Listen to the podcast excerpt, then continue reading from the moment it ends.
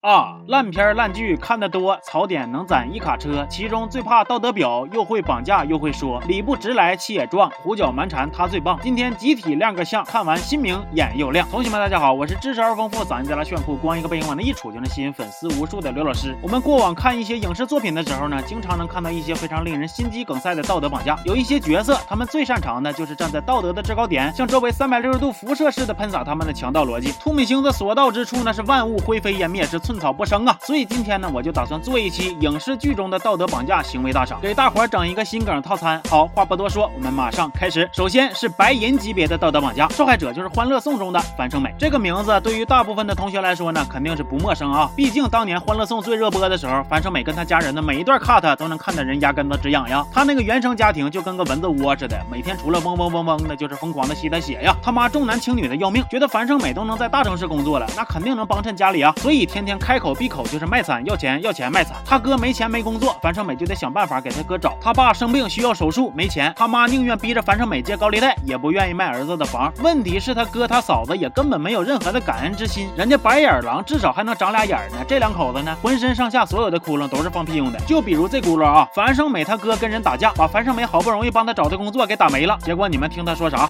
事情都已经这个样子了，你骂我还有什么用呢？他们坚持要结婚，我也没办法。可是，一家老小要吃饭，你让我怎么办？要不你再给我找个工作，不要太累，一个月两三千块钱就可以。你当我开公司的呀？你的事情我不会再管了。哎，不是阿美，你怎么能不管呢？之前赔了那么多的钱，家里一个子儿都没有了，找不到工作，你总得寄点钱回来吧。我毕竟是你亲哥哥呀。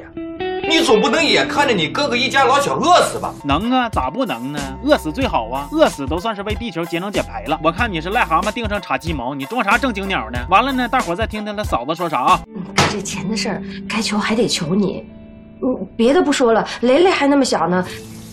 能看着他没吃没喝吧？能啊，咋不能呢？你们那孩子是给樊胜美生的呀？啊，跟你们有血缘关系就得被你们绑架呀？在大城市打拼就该当你们的人肉提款机呀？你们重男轻女，所以女孩就该死啊？你死不死？那接下来呀是黄金级别的道德绑架行为，受害者是都挺好里边的苏明玉。那同样是生活在一个重男轻女的家庭，同样是有着令人脑瓜子生疼的父母和哥哥，那为啥苏明玉的遭遇可以比樊胜美高一个等级呢？因为如果说樊胜美的惨是原生家庭对她精神的压榨，那么苏明玉的惨。就已经加码到肉体了，咋回事呢？就是苏明玉甚至遭受过他二哥苏明成的毒打，这个虎皮二哥把苏明玉按在车库拳打脚踢，打的苏明玉站都站不起来了，这是人能干出来的事吗？结果你们猜他的亲爹苏大强知道之后咋说？咱俩从小打到大，兄妹打闹，怎么还动用警察了？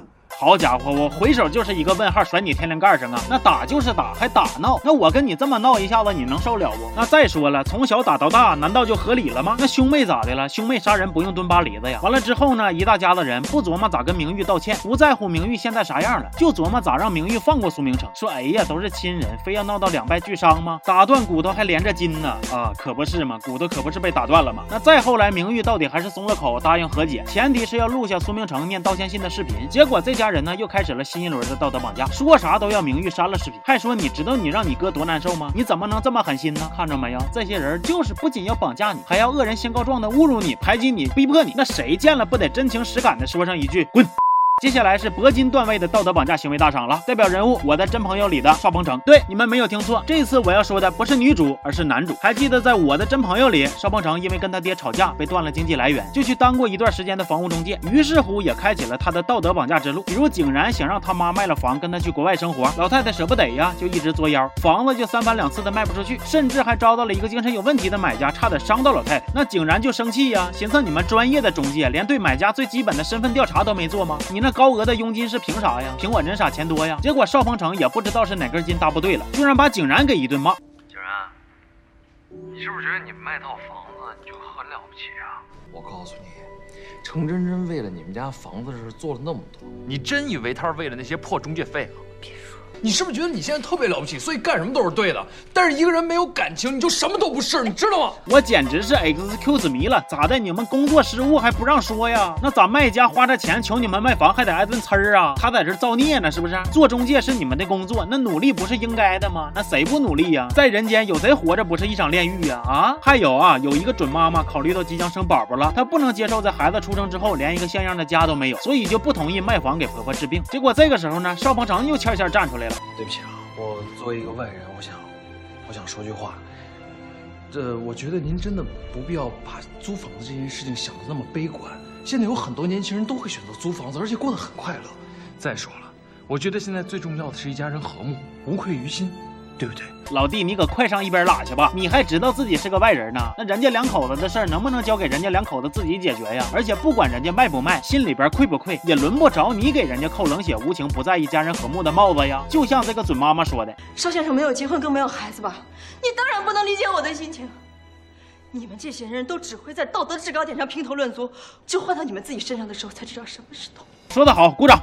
那接下来呢，就到了钻石段位的道德绑架，谁呢？那就是蜗居里的海藻。像我们刚才欣赏过的几个道德绑架行为呢，有发生在亲人之间的，有发生在路人之间的。这一次呢，发生在情侣之间。对，毕竟亲密关系里的道德绑架也是非常常见且难顶的。说这个海藻跟海平是一对感情非常好的姐妹，为了帮姐姐达成心愿，买一栋房子，海藻啥都愿意付出。但是你想付出你就付呗，那非得拉着男票一起干啥呀？陈哲呢？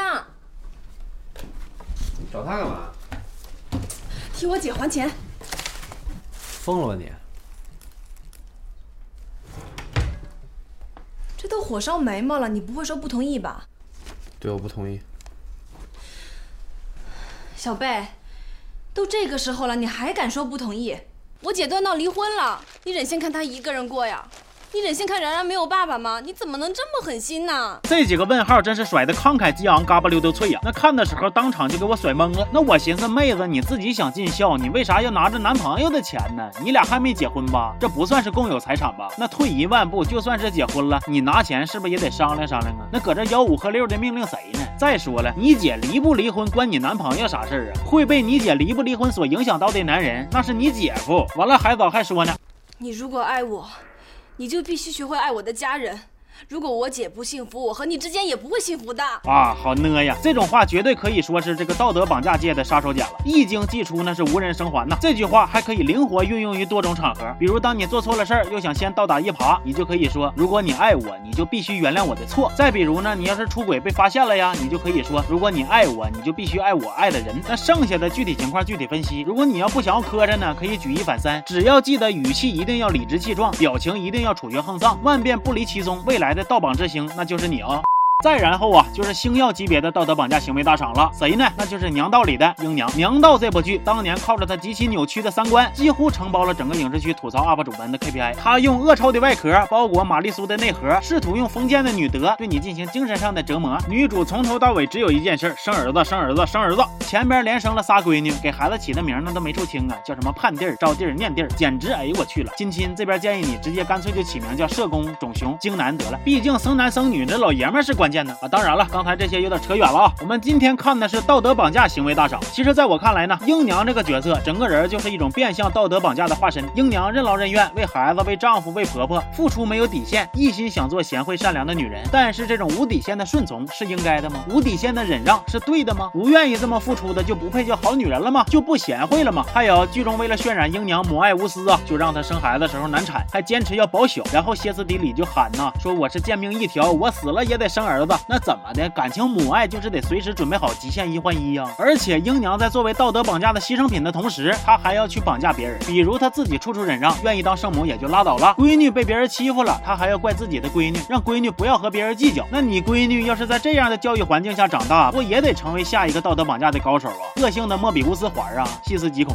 好，接下来终于到了我们今天王者级别的道德绑架行为了。该选手凭借实力获得了今天最高级别的荣誉，到底是谁呢？那就是《还珠格格》的金锁 and 福尔康。回想过去，当我还是一个青涩懵懂的小男孩之时，我曾经对《还珠格格》中一个桥段记忆颇深呐，那就是金锁被当成犯人发配边疆，然后尔康啊、柳青啊他们就去救人，倒不是馋冰冰身子啊。我当时看的时候呢，就是单纯的觉得哇，好热血呀，这才是英雄儿女快意恩仇啊。但是随着我年龄和阅历的增长，我真是越琢磨越。不对劲儿，我给大家放一段。